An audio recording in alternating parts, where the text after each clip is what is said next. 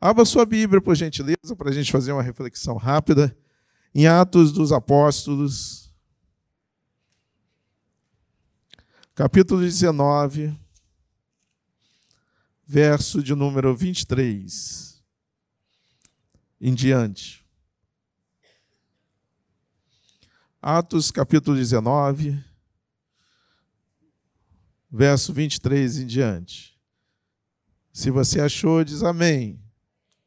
Então pouca gente achou, vou esperar um pouquinho. Se você achou, diga amém. Ih, tá fraco. Repita comigo. Vamos aprender inglês. é B D. Isso. Achou? Diga amém. Ah, viu como é que funciona? Se tu não está matriculado na EBD, meu filho, tem que ter, fazer isso rapidamente. Aliás, deixa eu dar um spoiler aqui. Em 2023, para você que normalmente não está matriculado em classe nenhuma, nós iremos fazer uma classe que vai durar em torno de três meses com assuntos específicos. Então, por exemplo, é, se você gostaria de aprender sobre angiologia, a gente vai falar sobre isso. Se você gostaria de aprender um pouco sobre Apocalipse, a gente vai falar sobre isso.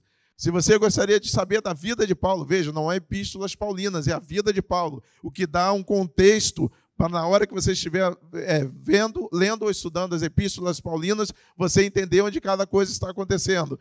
Estudos dirigidos durando três meses. Amém? Você vai participar? Eu vou dar aula lá, hein, crente?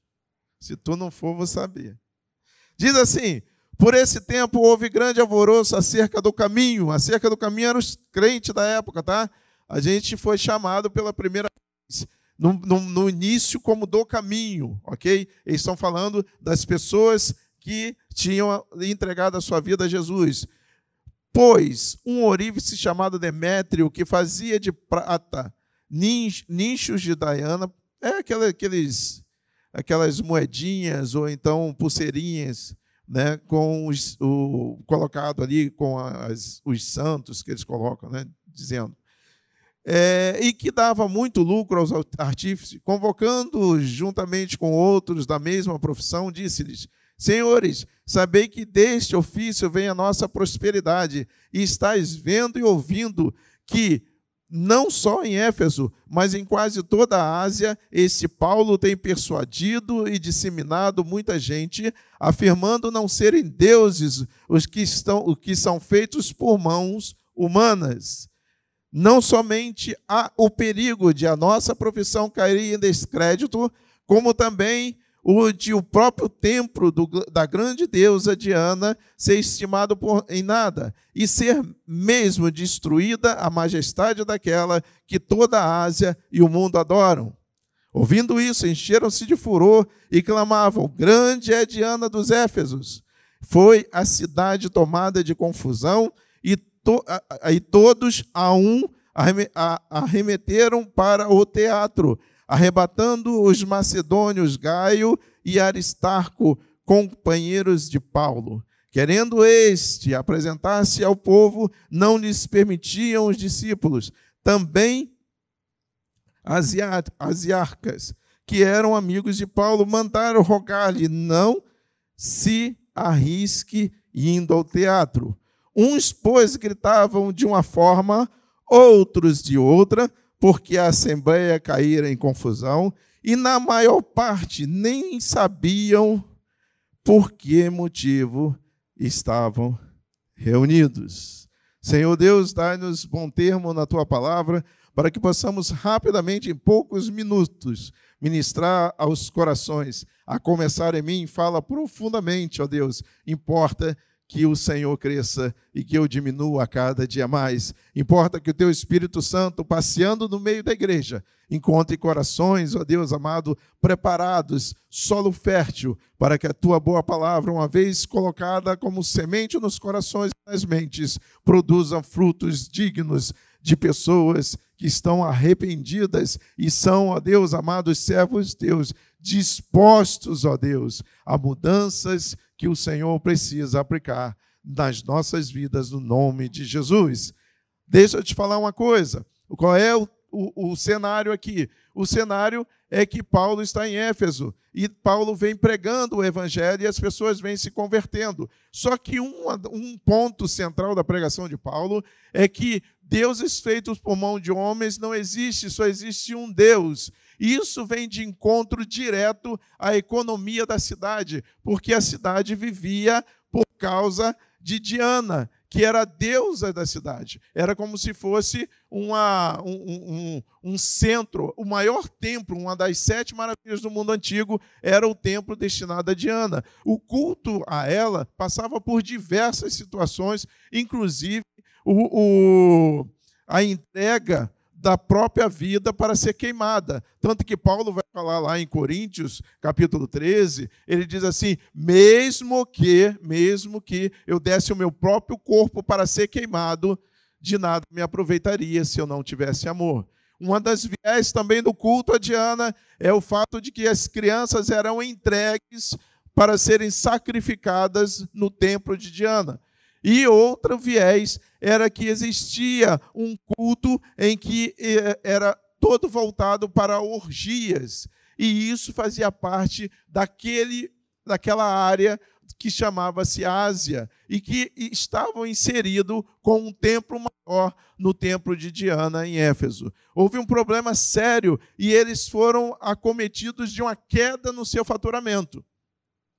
E eu vou te dizer uma coisa, não olha para o lado não. Tu quer conhecer a pessoa? Mexe no bolso dele. Quer descobrir quem é? Vê a parte financeira. Tira alguma coisa. Uma moedinha sequer. Ainda bem que inventaram o Pix, irmão. Quando a gente tinha que fazer cantina, que tinha que dar troco, e tinha um centavo, de vez em quando você ouvia umas coisas que ficava assim: Jesus tem misericórdia. Não é isso? Agora com o Pix já faz o valor certinho, acabou, deu certo. Mas o que está acontecendo? Há um alvoroço, um se levanta, chama outros, e aquela confusão se estabelece. E no que se estabelece, uma coisa interessante demais. Dá uma olhada aí de novo no texto, se você fechou a tua Bíblia, eu te peço que você abra de novo, por gentileza, no versículo do versículo 32, que diz assim: Uns, pois, gritavam de uma forma, o outro de outra, outros de outra, porque a assembleia caíra em confusão. E na maior parte, ou seja, o maior número, nem sabia o que estava fazendo ali. Eu quero pensar isso para falar um pouquinho para você sobre nossa situação de mundo atual. Veja, está um pouco confuso, tá ou não está? Faz assim para mim, não está complicado isso? De vez em quando você para, não só pela sociedade que distorceu as coisas, ou seja, o que até bem pouco tempo era o correto, agora parece que não é mais, e, e às vezes a gente pensa que a gente está fazendo besteira sendo correto. Tem que premiar alguém que está correto. Então, assim, se você achou um dinheiro no chão e procurou a pessoa e entregou, tem que dar um prêmio para você. Não é isso? E tantas e tantas coisas que com o tempo foram distorcendo, passando a ser natural e real, trapacear, fazer coisas erradas e, e, e, e ter uma postura, grande maioria, que é uma postura que nós vemos hoje. E é impressionante que você, quando vai falar com uma pessoa sobre isso, ela não entende por que, que você está reclamando daquilo. Mas é assim, é normal. Nós precisamos entender que a confusão vem quando nós distorcemos aquilo que é a verdade em prol de algo que não é. Quando nós começamos a aceitar coisas que não são normais. Veja, não é normal, é contra a natureza. Eu achei interessante que há um tempo atrás eu estava vendo uma entrevista, esses programas de auditório trouxeram um médico, trouxeram um guru, e um monte de dessas meninas, né, que vêm, são bonitas, vêm todas vestidas, às vezes são influencers, para falar. E aí a questão que estava sendo debatida quando eu passei era o seguinte: o guru estava dizendo que um, um remédio excelente para o tratamento e para a beleza da mulher era beber xixi. Mas, gente, isso em rede nacional. E está o médico sentado, eu acho que ele estava quase explodindo, sabe como é que é? Ele... Aí o guru falava e as meninas fazendo caras e bocas. Ou seja, foi a, a entrevistadora perguntou, né? Você já bebeu xixi? E aí, num certo momento, perguntaram para o médico, falou assim: o que, é que o senhor acha disso? Aí ele falou assim: eu não tenho nem o que falar. Porque veja bem, se a natureza está excretando isso como algo que não serve, ou seja, ela já aproveitou tudo que servia para o próprio organismo e ela está excretando isso, não pode ser normal. E nós vivemos tempos em que a gente precisa dizer para as pessoas: isso não é normal. E eu acho engraçado que a multidão, ela faz, ela tem posicionamentos estranhos. Então, uma hora ela escolhe um para crucificar, outra hora ela escolhe um para levantar. Você quer ver uma coisa? Jesus entra em Jerusalém num jumentinho com o povo gritando: Hosana ao filho de Davi. Ele entra num dia, cinco dias depois, o povo está gritando: crucifica-o, crucificam. A mesma multidão mudou de opinião, e eu tenho certeza que naquele grupo tinha gente que sabia o que estava fazendo, gente que não sabia o que estava fazendo, e eles eram a maioria. O problema é que as pessoas se deixam ser influenciadas sem ao mínimo examinar o que está vindo sobre elas como informação. Hoje é muito fácil. Outro dia eu abri o, o, o site, lá uma, uma notícia, dizendo o seguinte: olha, o Lula morreu, já está enterrado, morreu domingo, tem um sósia que vai tomar posse. Se alguém viu isso? Não viu? Mas teve. Da mesma forma, já falaram do Bolsonaro outras coisas, só para não ter nenhum tipo de, de parcialidade. E as pessoas replicam isso. No meu celular cai cada história, irmão, que se eu for atrás deles, vou te dizer, a gente muda de humor toda hora. Não é isso? O que é que está acontecendo? Eu preciso entender que todas as vezes que parece confusa as coisas, eu tenho que voltar para aquilo que é a verdade. A verdade está aqui. Jesus orando diz assim: Pai, santifica-os na verdade, a tua palavra é a verdade. Você está confuso, está difícil para você, você não está sabendo qual é desse, dessa multidão aí que está perdida, o que que eles estão falando, se está certo ou não. Vá para a palavra, santifica-os na palavra, a tua palavra é a verdade. E fora disso, irmãos, fora disso, você tem um sério risco de estar no meio da multidão. Eu tinha um amigo que ele tinha uma Kombi. E sabe como é que é, né? Kombi é um dos veículos que mais é, tem facilidade de capotar e pegar fogo. O dele foi o segundo. E pegou fogo numa via complicada. E aí ele tentando apagar aquilo ali, tentando resolver, e tal, e chama bombeiro, chama não sei o quê. Aí as pessoas passavam por lá e falavam assim: ah, tá pegando fogo porque não, não fez manutenção. Só que tadinha, a, a, a combizinha dele era toda bonitinha, direitinho, estava na manutenção. Aí o outro passava e falava assim: é, quer um extintor para poder para você poder apagar aí? Aí o outro dizia assim: não, para que extintor? Agora deixa pegar fogo em tudo. Aí ele falou assim, cara, deixa eu. Vou sair daqui, que eu já chamei o bombeiro, vou ficar aqui no cantinho, né? E deixou a Kombi lá, já estava sob controle, deixou a Kombi lá parada, o fogo já tinha aplacado um pouquinho, espera para chegar. E aí as pessoas paravam no sinal para atravessar e diziam assim: nossa, que responsabilidade. A Kombi pegou fogo, ele nem para ficar perto da Kombi. O outro dizia assim: Mas que coisa horrorosa! Como é que tem um carro desse? Não sabe que isso pega fogo? Irmão, se a gente começar a ouvir todo mundo, tu vai sair baratinado de qualquer situação. A questão e a verdade é que João 3,16 diz: Porque Deus amou o mundo de tal maneira, Ele enviou o seu único filho, para que todo aquele que nele crê não pereça, mas tenha a vida eterna. Você tem que se firmar e balizar na verdade. O Salvador não é A nem B, o Salvador chama-se Jesus Cristo.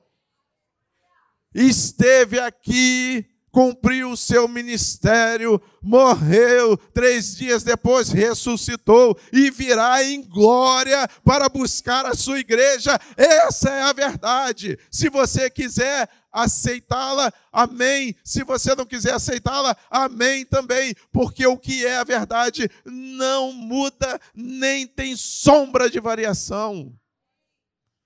Ou você desiste da multidão e Foca nesse livro que está no teu colo aí aberto, ou então você vai se perder no meio do processo. Porque antes a gente se preocupava com as universidades. Depois nós nos preocupamos com os cursinhos. Depois a gente começou a preocupar com o ensino médio. E outro dia eu estava trabalhando e uma mãe virou para mim e falou assim: Eu não sei o que eu faço. Eu falei: Por que, senhora? Estão assediando meu filho. Eu falei: É mesmo, senhora? Mas aí, o que, que ele fala? Não, ele veio desesperado mostrar para mim, no zap dele. Três meninas estão assediando ele. Aí eu brinquei e falei: Seu filho deve ser muito bonito. Eu falei: Não, não é que ele é bonito é que ele tem sete anos. Irmãos, ou a gente desperta agora. Voltamos para a palavra. Aprendemos e praticamos a palavra. Ou então, a gente corre o risco de lá na frente estar chorando, porque a multidão levou os nossos filhos se estabeleceu dentro das nossas famílias. E eles nem sabem por que disso. Por isso, é necessário que a gente faça um trabalho muito forte com as nossas crianças. Mas é necessário que você que é pai, você que é mãe, você que é avô, você que é avó, também procure basear a sua vida na palavra de Deus e nas verdades que estão contidas nela. Depois que você ensine a palavra a todo tempo, a todo momento. E se for necessário para você fazer isso, use as palavras. Porque o seu filho e a sua filha estão olhando para você e as suas atitudes estão testemunhando do Deus que eu e você servimos. Você quer uma adolescência tranquila para o seu filho, para sua filha, para o seu neto, para sua neta? Trabalhe hoje. Tem quantos anos? Seis, sete, oito, nove. Trabalhe hoje. Para que você não tenha que ouvir depois como eu ouvi. Olha, para mim não interessa se é espírita, se é católico, se é evangélico. Eu queria qualquer um que tirasse meu filho das drogas. Aí eu perguntei: seu filho tem quantos anos? Treze anos de idade. Irmãos, jovem, adolescente, entenda uma coisa. Toda vez que você estiver confuso, que o meio estiver tentando levar você, que o grupo maior, que a multidão estiver te pressionando, volta para a verdade do Evangelho. atenda aquilo que está posto diante de você há mais de dois mil anos. Ele permanece o mesmo ontem, hoje e sempre. Ele é a verdade, e fora do Senhor não há outro. Ele é o caminho, a verdade e a vida. Fora dele não há ninguém. E a partir dessa verdade que alcança o meu coração, o seu coração, nós deveremos falar como as crianças cantaram aqui: é necessário amar. E é necessário saber que o Natal é todo dia. Vamos ficar de pé no nome de Jesus. Hoje eu não quero chamar ninguém à frente. Eu acho que isso é uma reflexão que eu faço como pai e que hoje ampliei para você. Mas eu gostaria de fazer só algo que está no meu coração. Queridos, você que nos visita hoje, saiba de uma coisa. A igreja, ela não é perfeita. E se ela era perfeita, no dia que eu entrei aqui, ela começou a ter problema. Porque nós somos imperfeitos. Mas ainda é melhor estar aqui dentro do que estar lá fora. É ainda melhor você ensinar teu filho aqui dentro do que ensinar ele lá fora. É melhor você estar com a sua vida em algo que realmente é sólido. Eu tenho 52 anos e eu tive o privilégio de dizer para o meu pai que era ateu. Um dia ele me perguntou, ele falou assim: Eu não, de tanta besteira que eu fiz na vida, eu acho que o Senhor Jesus não vai me aceitar. Vocês são mais santos. Vocês não fazem tanta besteira. E eu disse para ele, pai, a palavra do Senhor é vinde como estás. Os braços do Senhor continuam abertos para receber você. Nessa manhã, se de repente, feche seus olhos um pouquinho, não vou tomar mais tempo. Baixe um pouquinho sua cabeça. Se de repente você ouviu a cantata, você viu as crianças aqui na frente e a tua vida está confusa demais. Eu vou te dizer o que eu disse para o meu pai. Se eu soubesse um outro caminho que fosse melhor do que esse, por você ser meu pai, eu te diria. Mas eu não encontrei nenhum outro caminho que fosse melhor do que o caminho que leva à vida eterna, do que o caminho que leva a Deus, do que o caminho que traz a redenção do homem do que o caminho que foi feito pelo Senhor Jesus. Quando ele diz: Eu sou o caminho, a verdade e a vida, e ninguém vem ao Pai senão por mim. Nessa manhã eu gostaria de orar com você. Se você quiser, faz um sinal assim para mim. Eu quero que a minha vida a partir de hoje seja governada pelo Senhor Jesus. Se você gostaria que Ele fosse o Senhor da sua vida. Se você gostaria que Ele fosse a pessoa que está à frente, onde não há confusão, onde há salvação. Foi com você? Eu quero te dar essa oportunidade antes de terminar.